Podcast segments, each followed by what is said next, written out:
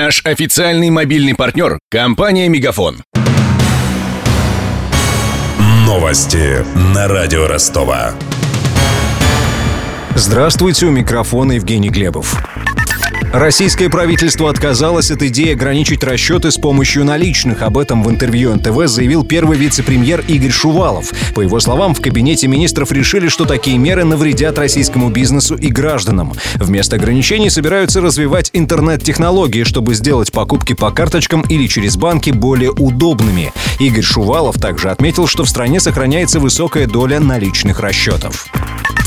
Алексей Улюкаев останется под домашним арестом до 15 января. Его законность признал Московский городской суд. Адвокаты также просили разрешить их клиенту дважды в день совершать прогулки и общаться с прессой, но суд отказал.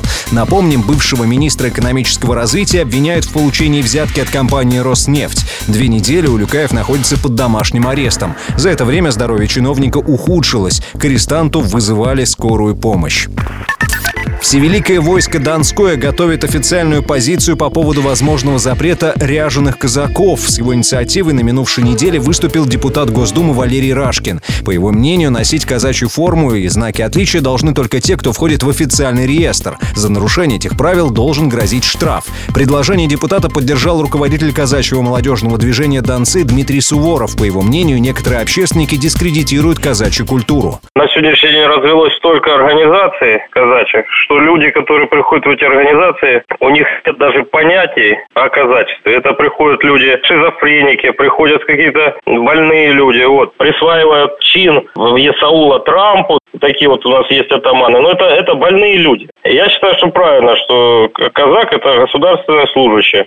Иного мнения придерживается представитель неформального казачества и организатор казачьих игр Шермицы Александр Реднов. По его словам, нереестровые казаки носят национальные костюмы, а не форму. Огромное количество людей к этому вообще отношения не имеет. Я имею в виду казаков-общественников или казаков, ну, как мы их называем, родовых. Они время от времени на праздники надевают то, что мы называем национальный костюм. Казачьей форме это не имеет никакого отношения. Там нет ни погон, там нет никаких других знаков различия. Это бешмет, это папаха, это шаровары. И это не может быть вне закона. Ну, вот и все. И здесь, мне кажется, скандал создается просто на пустом месте. В казачьем реестре Ростовской области зарегистрированы почти 30 тысяч человек. Более половины официально состоят на госслужбе. Репортаж о запрете ряженых казаков слушайте в эфире радио Ростова через полчаса. У меня вся информация к этому часу. У микрофона Евгений Глебов. Над выпуском работали Денис Малышев, Мария Погребняк и Александр Стильный. До встречи через час. Новости на радио Ростова. Наш официальный мобильный партнер – компания «Мегафон». Сегодня вы не ответили на три сделки и пропустили 6 входящих клиентов. Пожалуйста, оставайтесь на связи, даже если вы покинули офис и даже если у вас нет офиса. Не упускайте свои бизнес-возможности. Подключите услугу «Виртуальная АТС» и получайте прибыль с каждым входящим. Мегафон. Бизнес по-настоящему. Подробнее на b2b.мегафон.ру